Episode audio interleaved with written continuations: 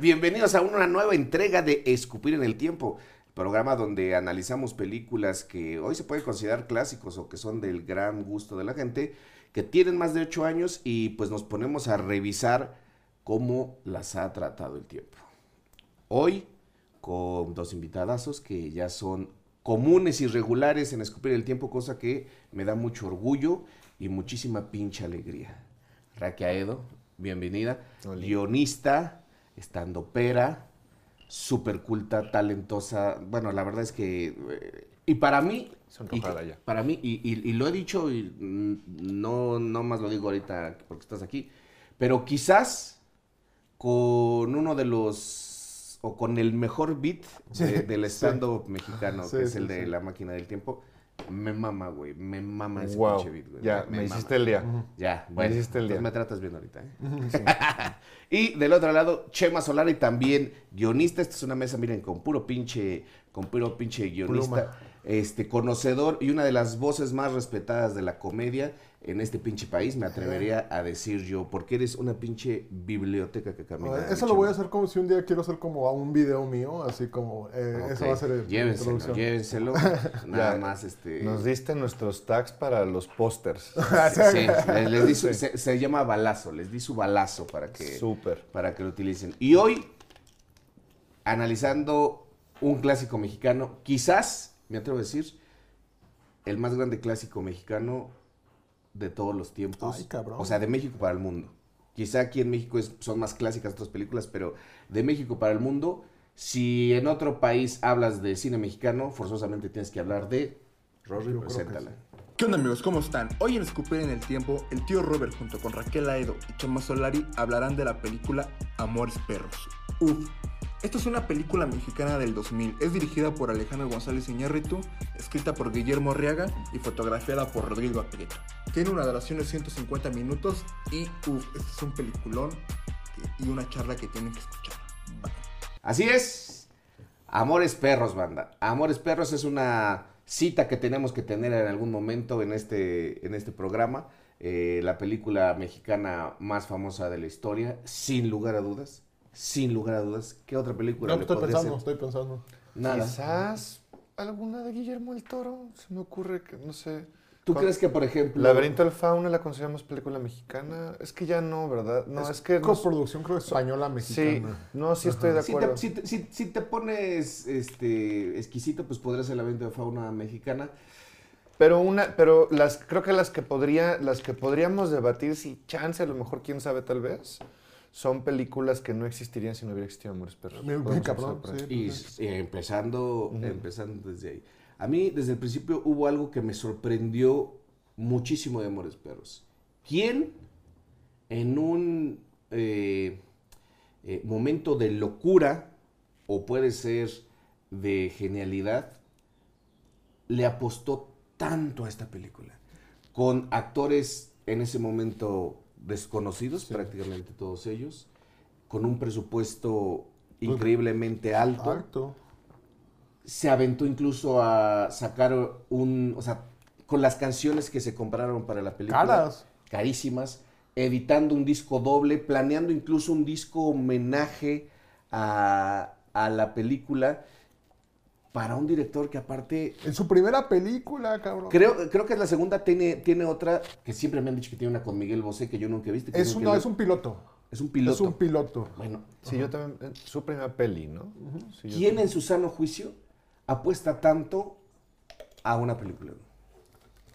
Tuvimos algunas dificultades técnicas, eh, 5000 le mordió la jeta a Chema Solari, pero estás bien, ¿no? Sí, Es- es amores perros, banda. ¿eh? Entonces, tenía, haber- tenía que haber un perro con sangre en, en- en- en- en el Yo soy el análisis. de perro. Oh, No, no, no, o sea, 5000 trae sangre tuya Ah, en- la cara. ok. Eh, sí, la verdad que a mí me sorprende muchísimo porque la anunciaron con todo. O sea, ¿quién de verdad dijo esta película va a ser un putazo? O sea, ¿sabes? Con- conforme lo invertido, de verdad esperaban Oscar, nominación. O sea, de verdad fue, fue una Estuvo apuesta. nominada al Oscar. Estuvo nominada al Oscar a, a- a mejor película extranjera. Y dicen las malas lenguas que sí se lo iban a dar, pero que como. Ese fue el año de Crouching Tiger, Hidden Dragon. Crouching Cierto. Tiger, Hidden Dragon. Cierto. Y la verdad es que qué difícil. Entre esas dos películas.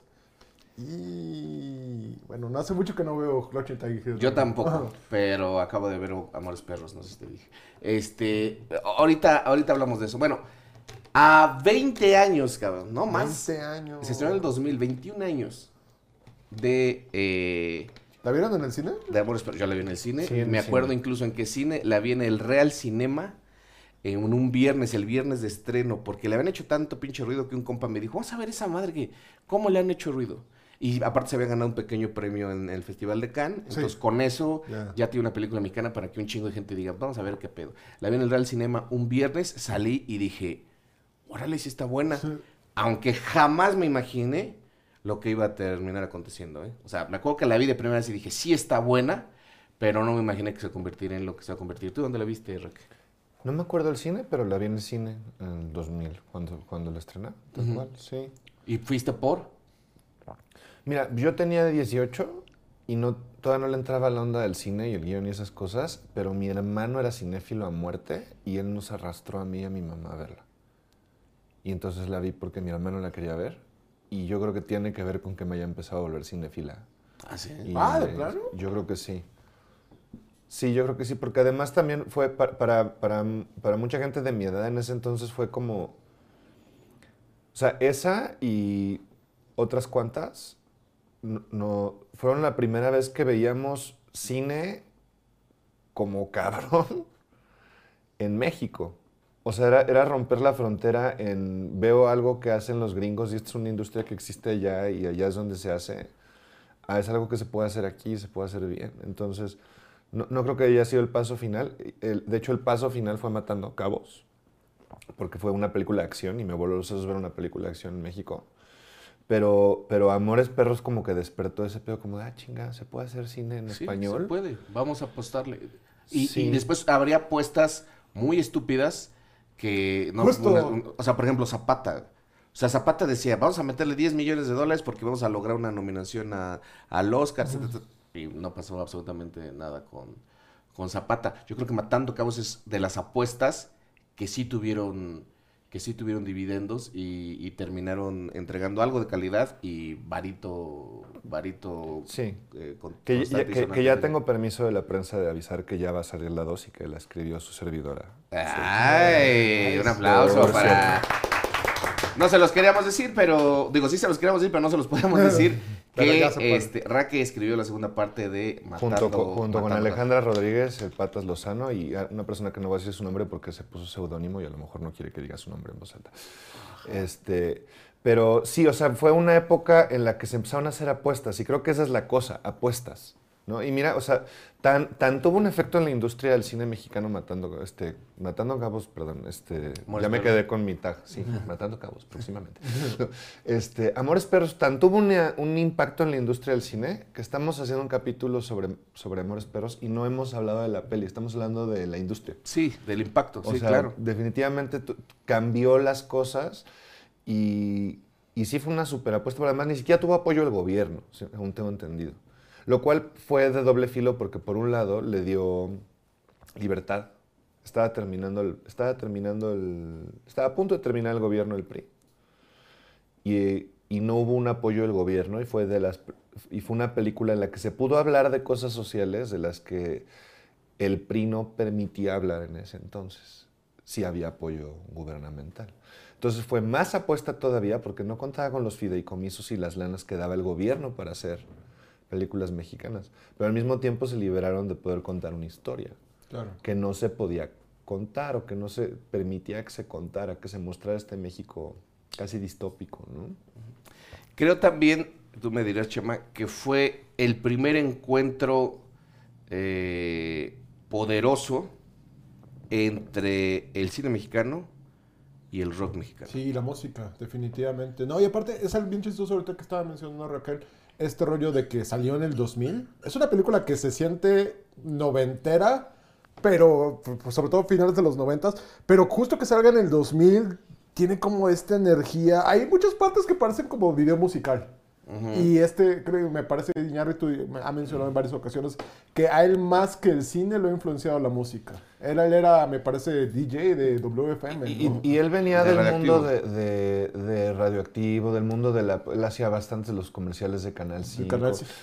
Que salen un chingo en la película. Salen un chingo justo en la película y eso es algo que hay muchas cosas que me gustaron, que me gustaron que es de la película, pero siento que lo único que no me encantó tanto es que sí se ven como estos vicios de la publicidad en, en, esta película. En su dirección, sí se ve como... Yo, yo creo, es que es algo muy interesante. Tú dices, por primera vez vamos a ver una película que se la avienta de tú a tú con, con- con- con los gringos en, en en la manera en que está, en que está filmada. Sí, o sea, eh, estos filtros verdosos, este, amarillescos, eh, esta edición de repente, eh, pues, veloz, rápida, este, este, este tipo de encuadres, muchos eh, haciendo contrapicadas, son más largas. eh, ciertas tomas largas. O sea, sí, sí se ve el interés como de, voy a hacer una película con lo último.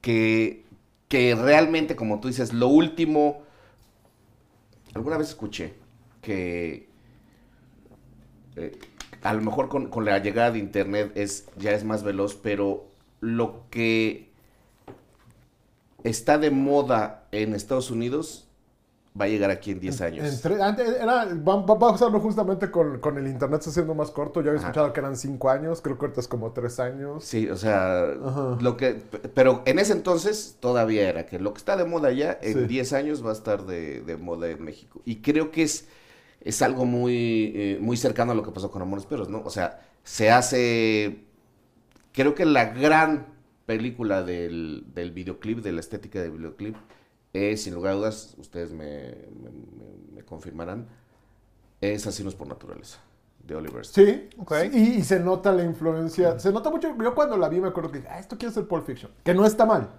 Vaya. Pero ahorita que lo vi dije, no, no mames, este güey quería ser Paul Thomas Anderson.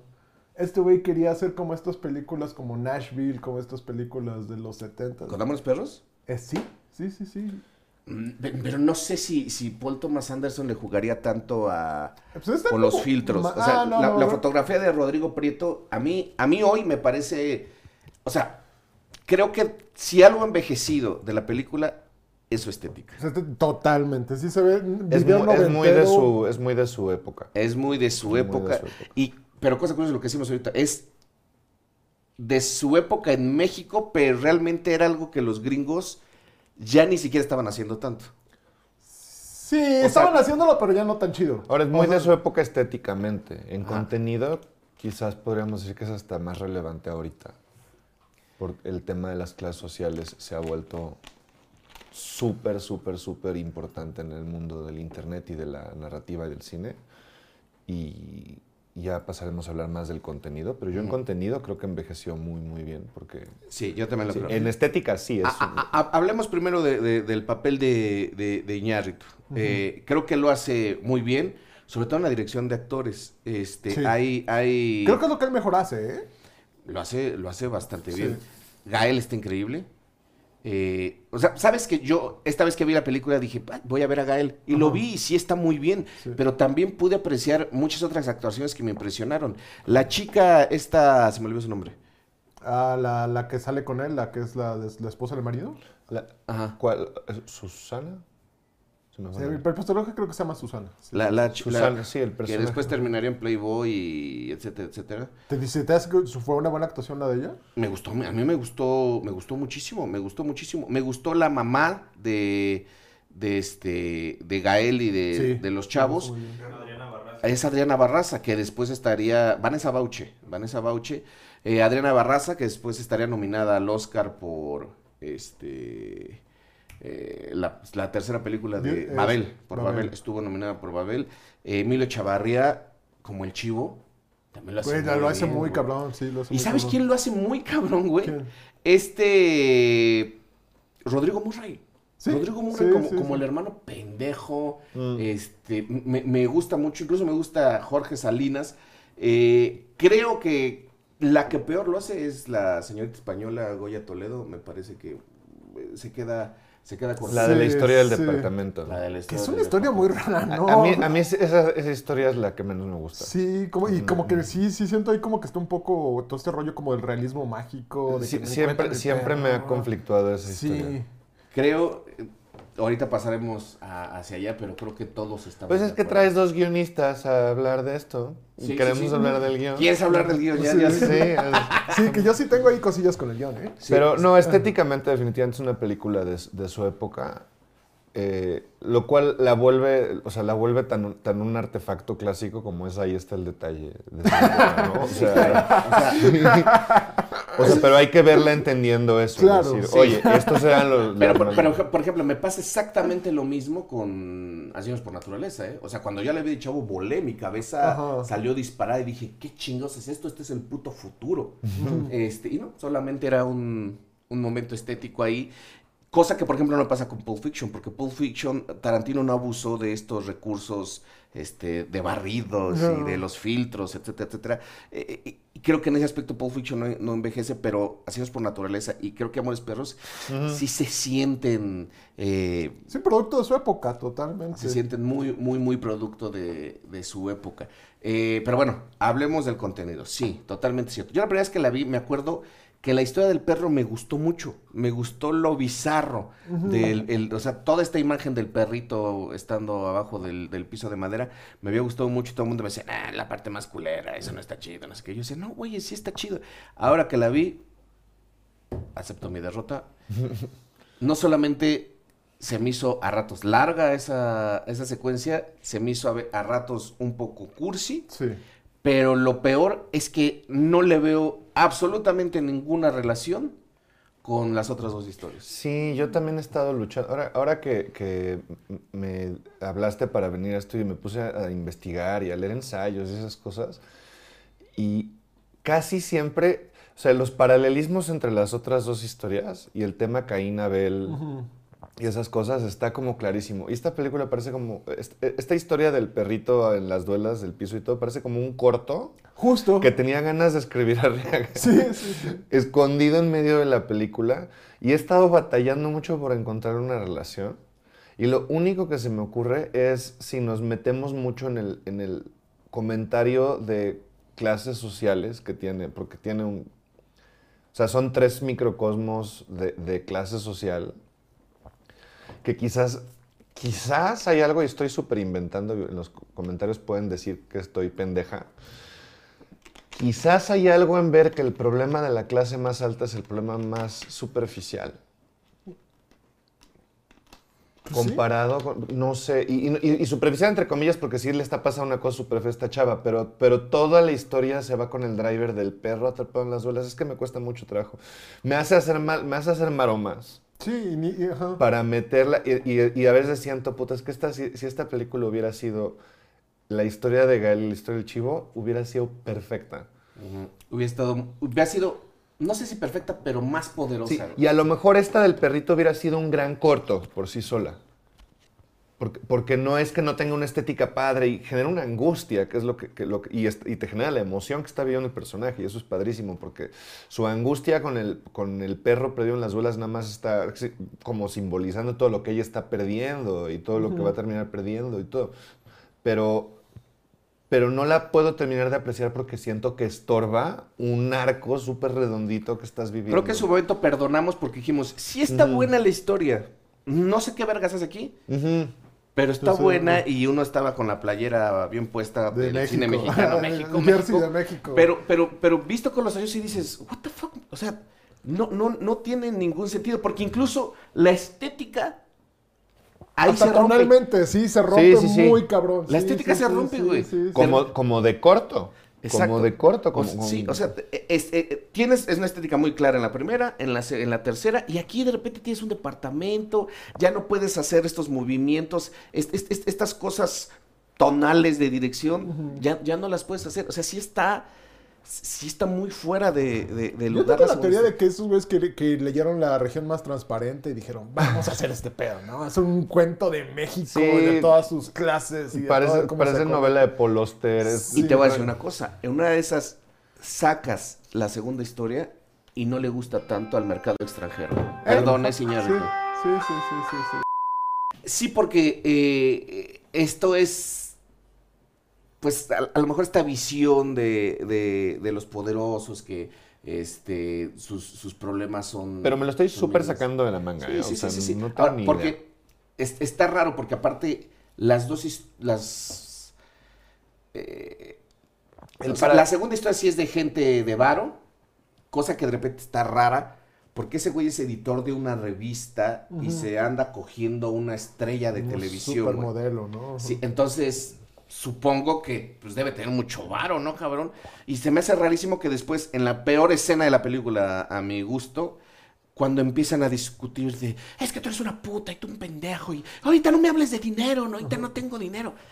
Se me hace Aparte, ¿qué pedo? Es una discusión de las 2 de la mañana y les hablan por teléfono y no les saca de pedo que les hable, alguien les habla por teléfono a las 2 de la mañana. Como que sí, ¿eh? Hay, hay varias cositas en la película que es, por digo, yo siento que sí hay como un pedo de realismo mágico porque no se entienden mucho. Un perro pasó ahí cuánto tiempo, ¿semanas? Sí, como que te rompe mucho la suspensión de la incredulidad. Que Sí. Parece que el perro se metió a Narnia.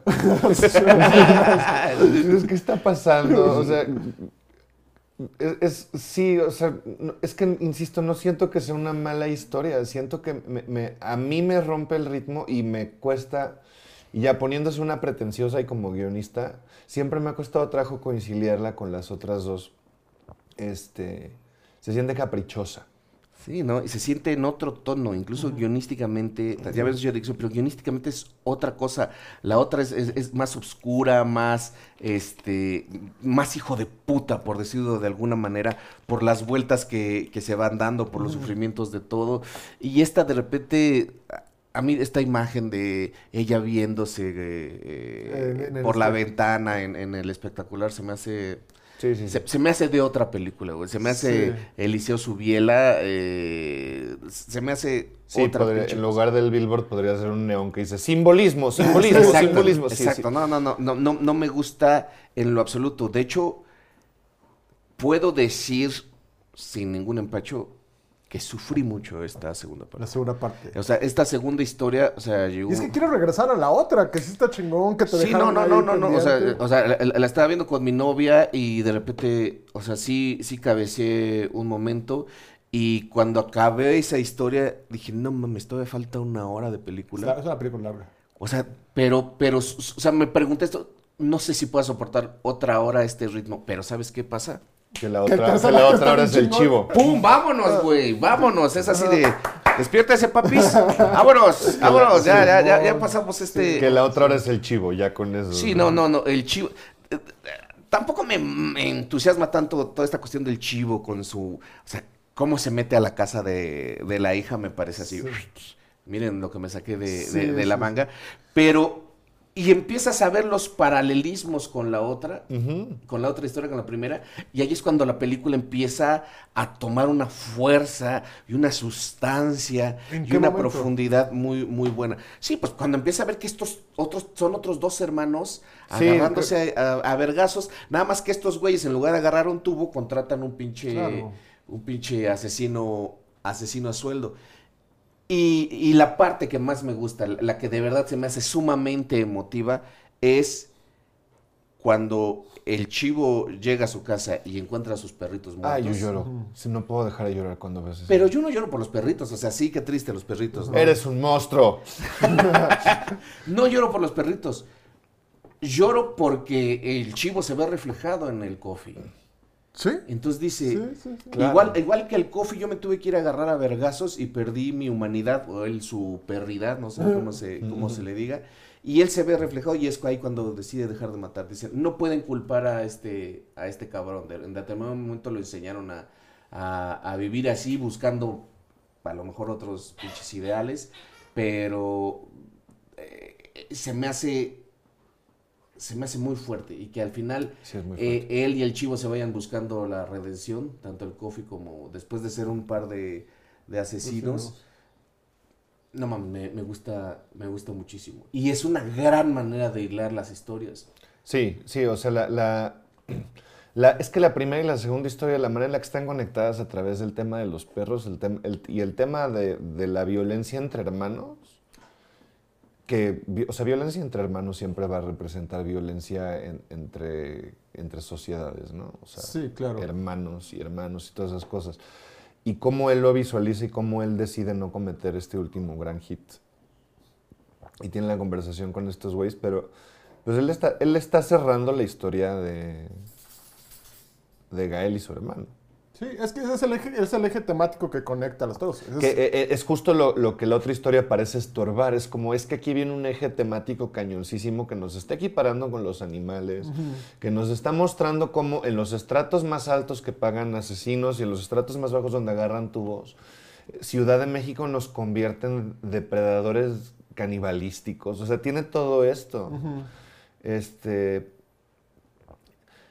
Y, o sea, ya no quiero volver mucho a lo del medio, pero justo eso es lo, eso es lo que estorba de lo del medio, es que las otras dos son tan redondas. sí. Es tan, tan Conectan fuerte. muy bien y hay paralelos. y, conecta tan bien con lo que estaba pasando en ese entonces y con lo que está pasando ahorita, porque además, si, al- si algo lees que ven en el extranjero sobre Amores Perros, es que fue la primera versión no estereotípica que tuvieron muchos de México. Y eso es lo de que un yo México bien honesto. Sí, sí, sí, sí. Y, e- y es, y es eso, es, es el... el el respi- el- cu- ¿Cuántas veces no hacemos el chiste autoburlón y nos quejamos de que los mexicanos somos los cangrejos de la cubeta? Y que estamos, sobre todo los chilangos, de ver quién se chinga a quién y cómo nos chingamos entre nosotros para que el otro no suba. este, que realmente obedece a un montón de miedo de que te chinguen a ti, porque es la psicología que te genera este zoológico en el que vivimos. Y esta película lo captura en relaciones de hermanos, en hasta abajo y hasta arriba de la clase social. Y luego le sumas esto que estás diciendo, que, que es súper, súper, súper atinado, de cómo el chivo es un- y el coffee son productos de esa violencia.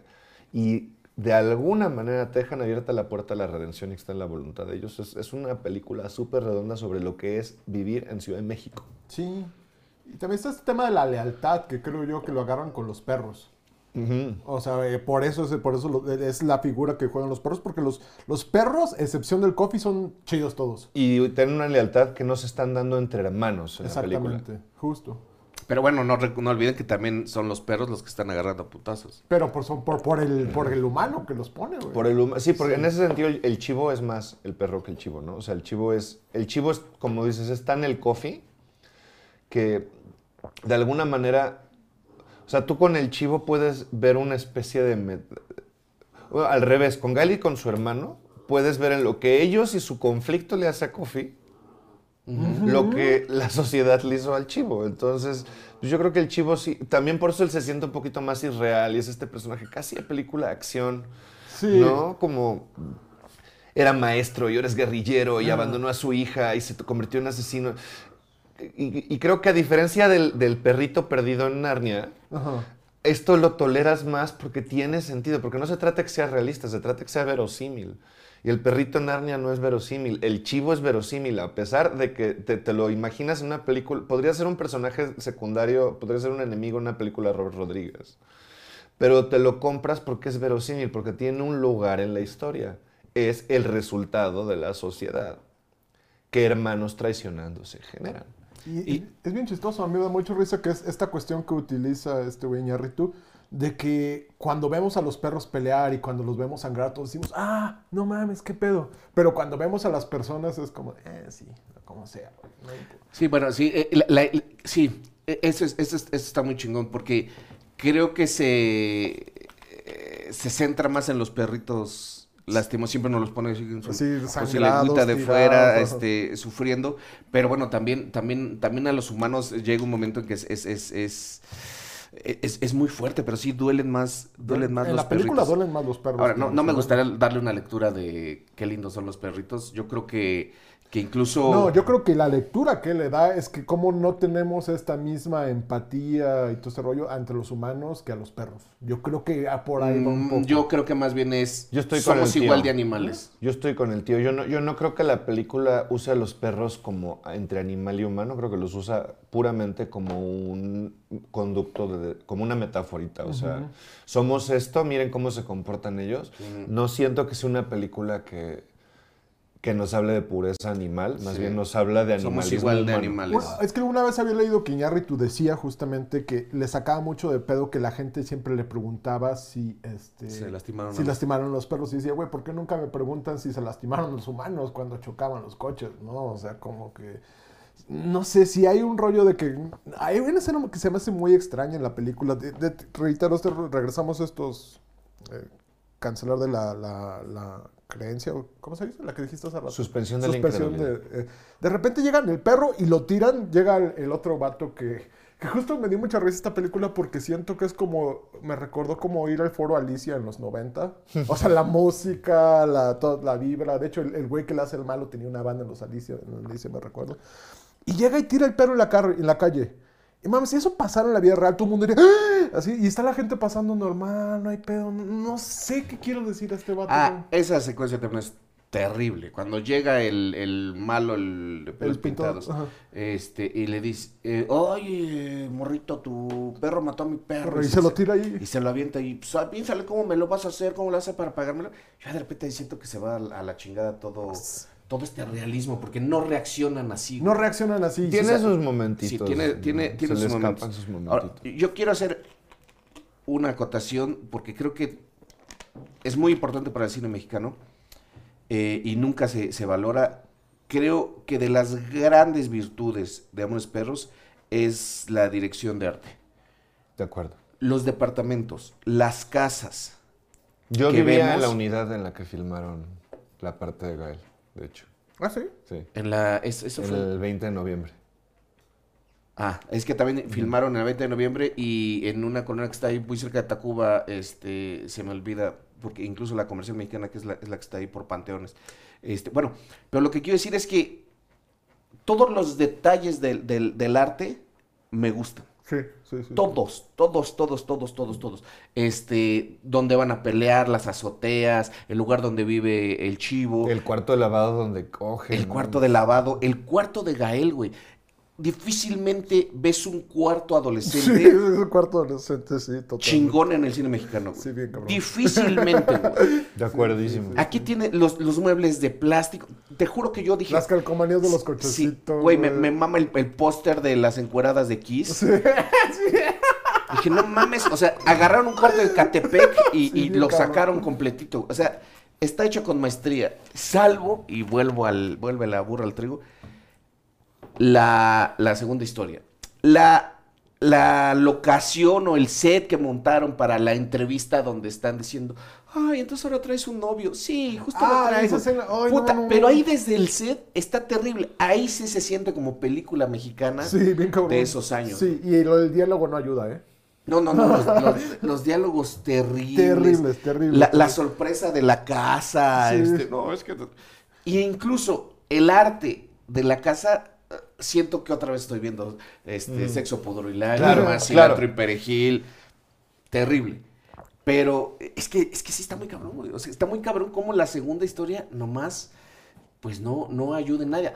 Pero la dirección de arte de verdad me parece titánica. güey Sí, sí, sí, totalmente. titánica, De en- tanto en la primera como en la tercera historia, me parece maravillosa. Y, cosa curiosa, el vestuario también a ratos está muy bien, pero a veces caen en unos clichés terribles. El, el judicial con su saco de, de piel y no... Caricaturas, ¿cuál es no, y el güey que lleva las peleas en... Eh, el, el rolo. El, gordo también, me, pa- me parece que el vestuario está muy, muy, muy, muy, muy irreal. Este, y eh, la manera en que visten tanto a Gael como al, al morro de los pelos, sí me parece que es, es exageradamente Sí, estrafalario. sí, y un morro de esa...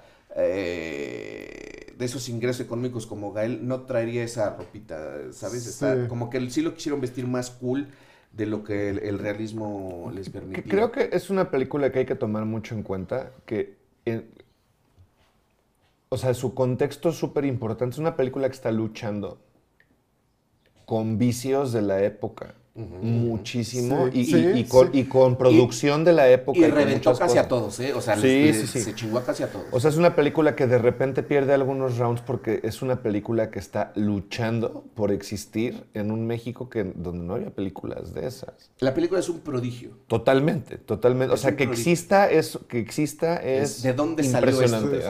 ¿De dónde salió? Eso estoy Y sí, de definitivamente tiene momentos donde pierde uno que otro round, pero la guerra la gana, ¿no? O Ah, sea, no, Sí, no, La batalla la gana y, si es una película que a lo mejor si estás acostumbra, acostumbrade, acostumbrado, acostumbrada, acostumbrada X, ya con comunidad, estamos todos a salvo, este, a ver cine más moderno, puedes perder el contexto de si esta película es, es una victoria cada vez que no ves ese tipo de cosas porque está, Claro. está luchando con los vicios de la, de la gente de la industria, con los vicios Del de- público. del público, con los vicios de lo que se espera, con el contexto psicosocial. Es una película que de verdad es un milagro que exista Sí, sí, y sí. existe y sigue y envejeció relativamente bien. Sigue siendo una gran Yo creo que película. envejece muy bien. Muy o sea, que- Quizás lo estético, como dices, es muy. Pero bueno, Snatch también es divertidísima y también es como de. Ok, ya entendimos que puedes cortar muy rápido. Este, entonces, pues sí, cre- creo que sí es importante. Es, hay, algo que le hace a un clásico es que la tienes que ver en su contexto. ¿No? Es- Mm, no. es, es que no sé, yo, yo no Al estoy tan de acuerdo. O, sea, creo que no, o sea, no correlación no es igual a causalidad, no es lo que le hace un clásico, pero definitivamente es una característica de algunos de los clásicos. Que lo justificas por su contexto, que ¿no? llegan, sí, porque tú ves películas, hay películas que, que es lo que le llaman el efecto Seinfeld, ¿no? Que ves ahorita Seinfeld y no es tan gracioso.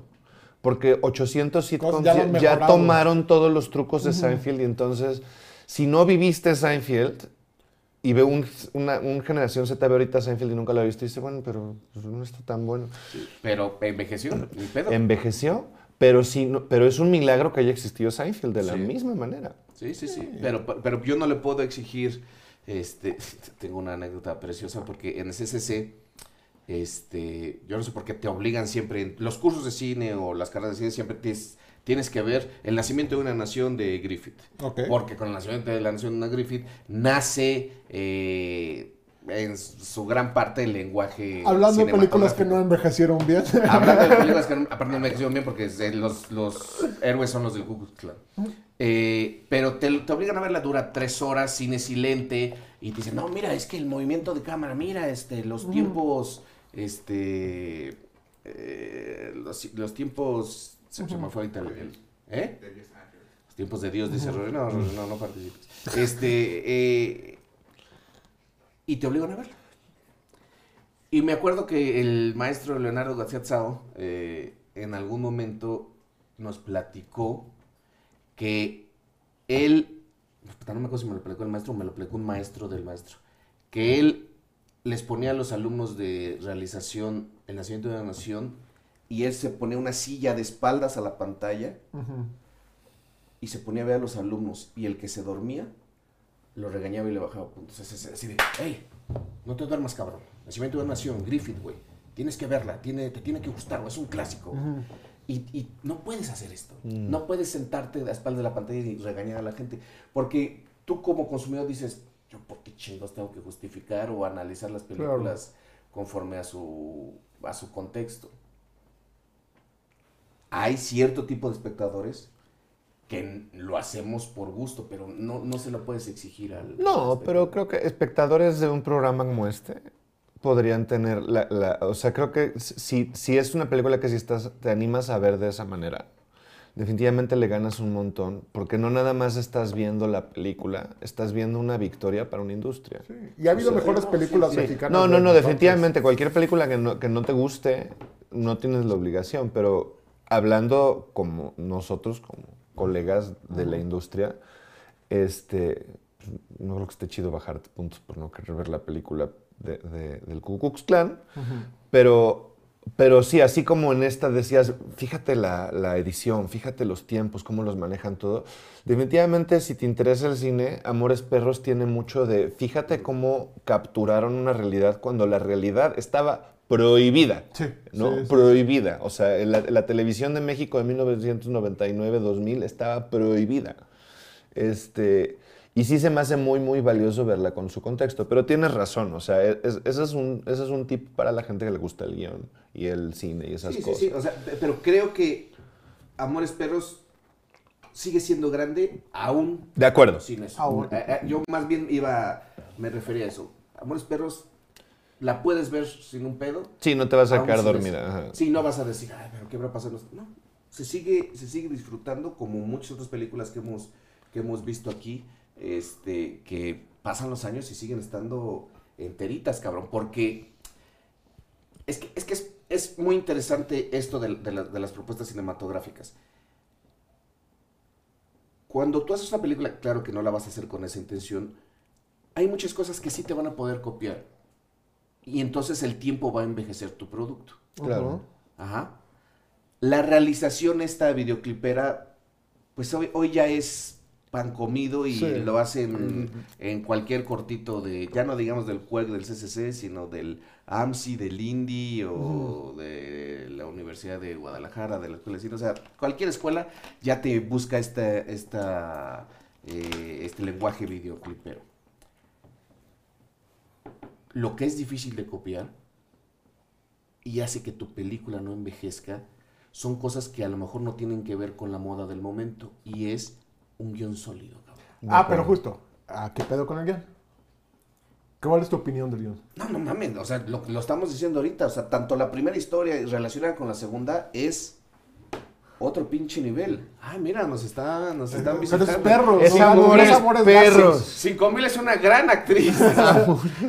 Perros, mi amor, perros. Tú no eres un perro. No eres un perro. Nos van a hacer el meme de, hablas de amores perros, se mete un gato. gato. Amores perros. Oye, pero ahí te va. Les presento a Taco. Sí. Mucho gusto, Taquito. Lo que es querer ser protagónico, pinche gato. Sí, dice, a ver, a ver. Los pinches perros a la verga. Dice. Sí. ¿Cuándo se va a hablar aquí de gatos? Vamos a hablar de Gatúbela el siguiente, siguiente programa. The Cats. Bye, Taquito. Adiós. Bueno, ya. De esto Ahorita se decía, trató el programa. A mí lo, lo que más me sorprende es que Guillermo Arriaga sí es un gran guionista, sí, pero creo que aquí también no era tan bueno como después. No es el Guillermo Arriaga de Melquiades. Yo, yo siento que Guillermo Arriaga necesita el boost de Iñárritu Sí. para llegar a este nivel. sí, o sea, sí, sí, sí. Iñárritu, Iñárritu también es muy célebre en el mundo de la publicidad. Sí. de- muy célebre por tomar ideas y guiones decentes y hacerlos geniales. Sí. De hecho, su- la- la- la- todos lo- lo- los Leones de Cannes, que es el pre- gran premio publicitario que se ha ganado, se los ha ganado con ideas que estaban bien, pero Y él hizo y yo creo que sí, el guion es, el guion es fantástico, pero, pero la narrativa no nada más es del guion, siem- o sea, sin Iñárritu, y no por nada Iñárritu está donde está ahorita, o sea, él tiene una capacidad de extraerle genialidad a las cosas que ese mismo guion, esas escenas que fallaron, esas escenas que estamos viendo, ¿no? el set, el diálogo, la- las actuaciones, sin Iñárritu, la película entera con esa historia pudo haber sido esa Claro. película, ¿eh? Todita. Yo estoy, yo estoy totalmente de acuerdo. Mira, a mí me pasaba. Me pasaba algo, me pasaba algo muy, muy curioso con, con, con esta figura de Iñárritu y, y Arriaga. Yo Que están sido- peleados, ¿no? Yo siempre he sido un gran defensor de- del trabajo guionístico, porque siento que mientras no se le respete y se le valore como se debe, no va a haber industria del cine mexicano. De acuerdísimo. No existe, ¿eh? no, no hay una industria del cine mexicano. Ahorita lo que tenemos es hay un, un amasijo de, de gente metiendo varo y arriesgando a todo a lo pendejo. No hay una industria. Y yo siempre pensaba, ojalá tengamos nuestro primer guionista estrella con Guillermo Arriaga. Y se dio. Guillermo Arriaga de repente era el guionista estrella y de repente los guionistas ya tenemos un representante, tenemos una pinche voz. Decían, no, miren, Arriaga es guionista y es, es sumamente famoso. No había visto, no había habido un guionista famoso, yo creo que desde Luis Alcoriza, ¿no? este, algo, algo por ahí.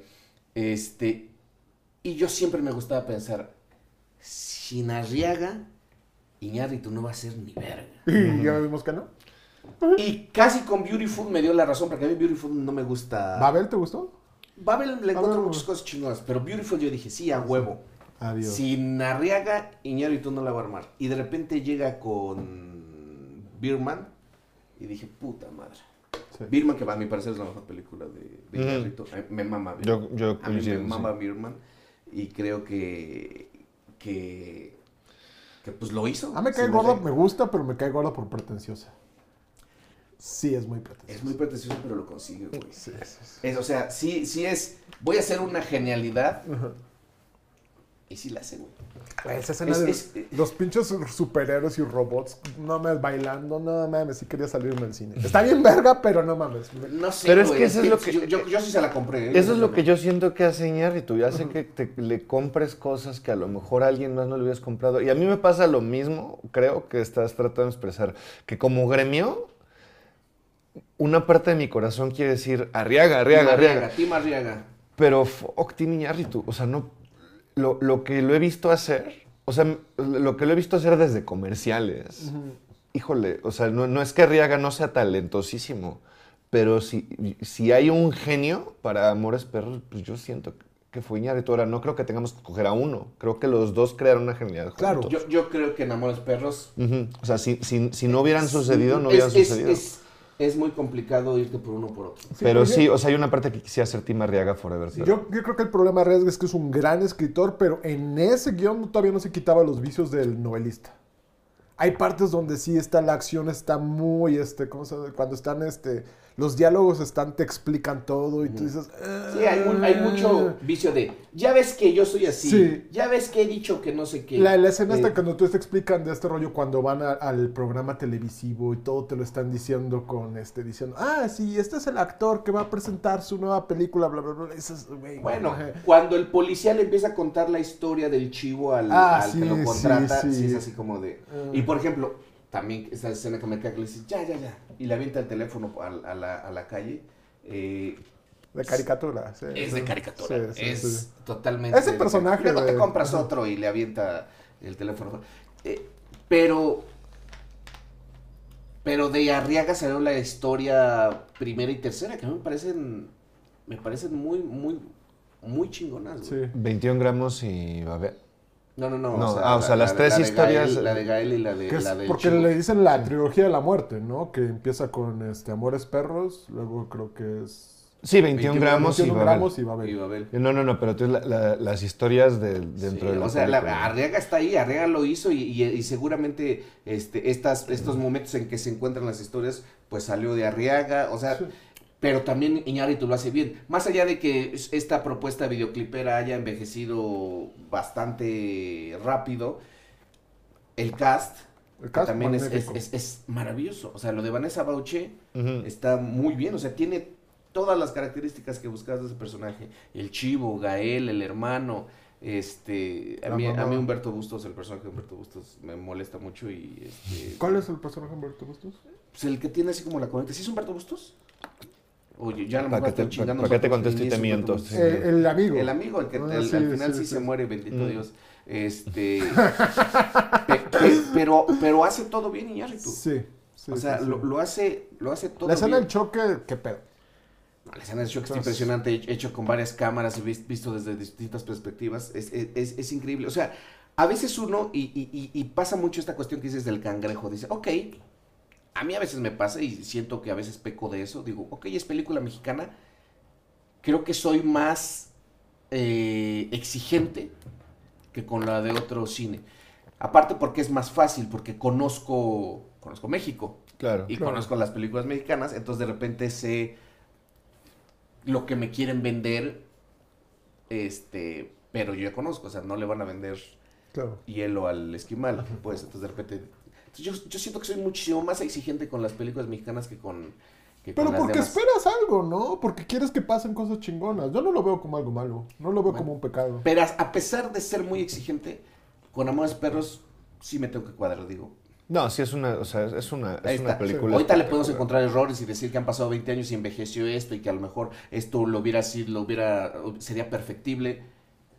Pero creo, y sin decir dentro del cine mexicano, porque eso No, está no, muy no, no, no, no, no, no. No, creo no. que es una gran película que, que yo volveré a ver. Yo creo que se han hecho mejores películas mexicanas desde ese entonces, pero no existirían sin Amores Perros.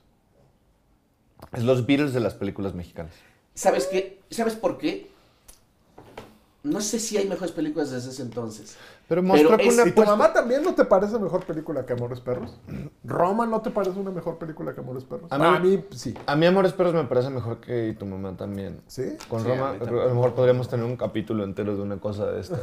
Pero sí, o sea, sí creo que Amores Perros nos enseñó que las apuestas a veces ganan. Es que Amores en un Perros, país donde pensamos que todas las apuestas se pierden. Amores Perros y tu mamá también fueron los dos grandes ejemplos Mm. de películas que le mamaron a la crítica y, Y le mamaron al público. público. Y en México. Y en México. Y de esas hay, las puedes contar con los dedos de las manos, güey. O sea, porque puedes decir, no, sí, la película festivalera que no sé que se ganó no sé qué, y ta, ta, ta, ta, ta, ta, ta, ta, y el público dice, qué mamada. Roma, ahí es donde- Y puedes decir, es una pinche película que metió millones de varos y que ta, ta, ta, ta, ta, ta, Pero ta", es una y la crítica dice, qué mamada. Claro, siempre, lo- siempre lo están logró. esas- esos dos polos. Y Amores Perros, creo que es la primera que lo logra Sí. y de ahí empezaron a venir otras apuestas. Claro. Dice, podemos hacer un cine de calidad, profundo y tratar de, de que el público venga, venga a verlo, a disfrutarlo. Sí, además hay que mirar, o sea, tú mira la, in- la industria del cine gringo, ¿cuánta mierda hacen?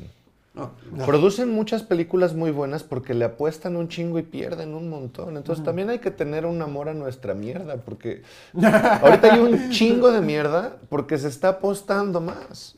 Te está apostando mal. Se está apostando. Y lo importante es que se esté apostando porque Pero no, yo no veo que se haya apuestas a Amores Perros.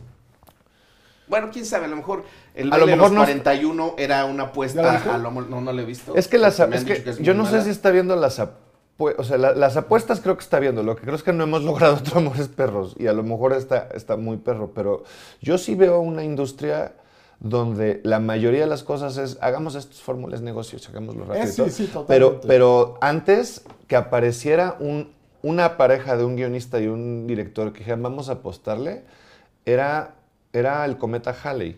Ahora, pues cada mes encuentras a uno. Y pues es, un- es una amplificación bastante grande. Sí hay apuestas en México.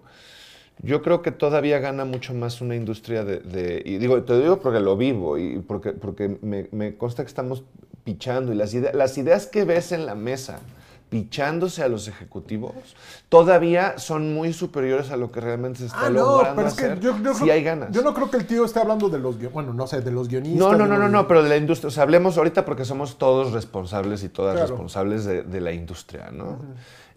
Pero, pero hay, hay una esperanza y hay unas ganas de luchar. Y hay generaciones enteras que quieren agarrarse a putazos y eso es por Amores Perros.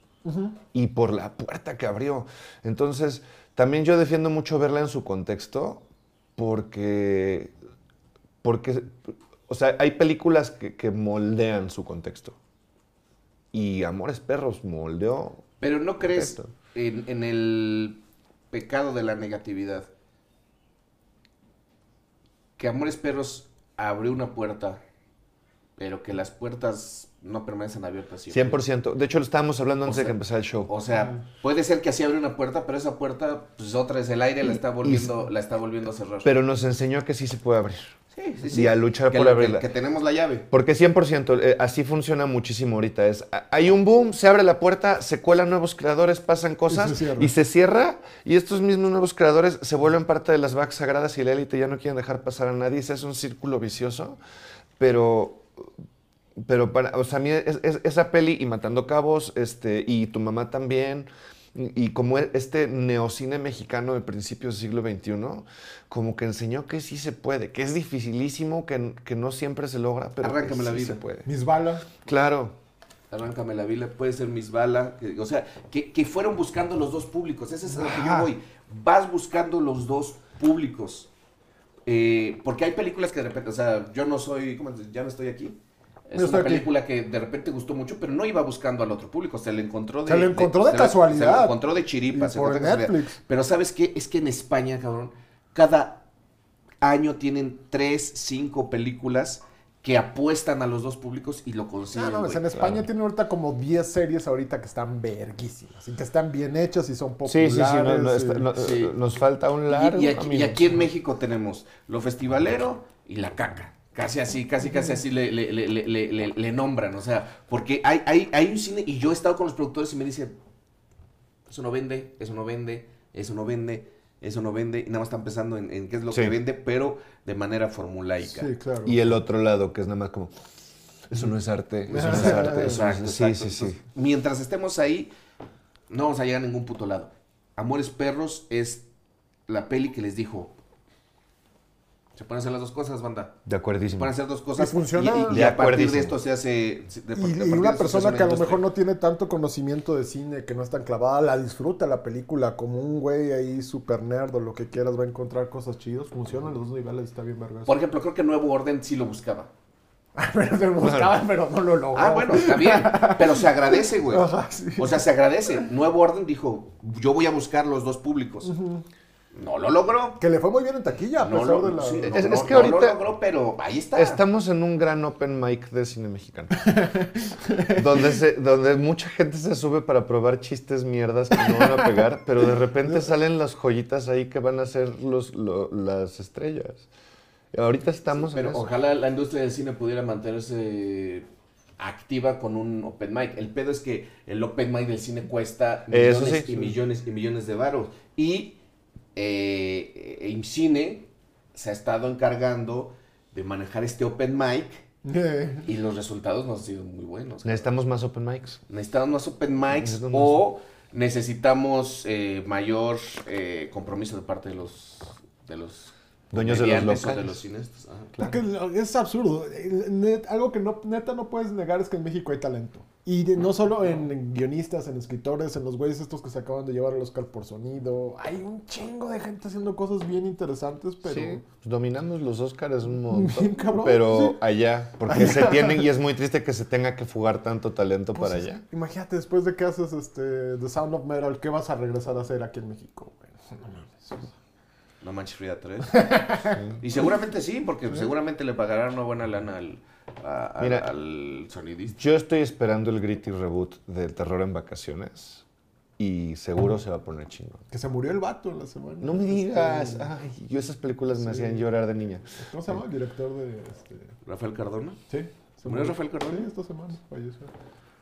Descansa en paz el señor Rafael Cardona. Aquí un pequeño homenaje en, en el análisis de Amores de Amores Perros. Banda, pues, pues, muchísimas gracias por haber venido. Qué, qué- qué chingón platicar entre, guionistas Siempre. entre guionistas este, sobre una película que tiene un gran guion. A pesar de todos los errores que le encontramos, es un gran guion. Y, y cierra de una manera de verdad sumamente, sumamente...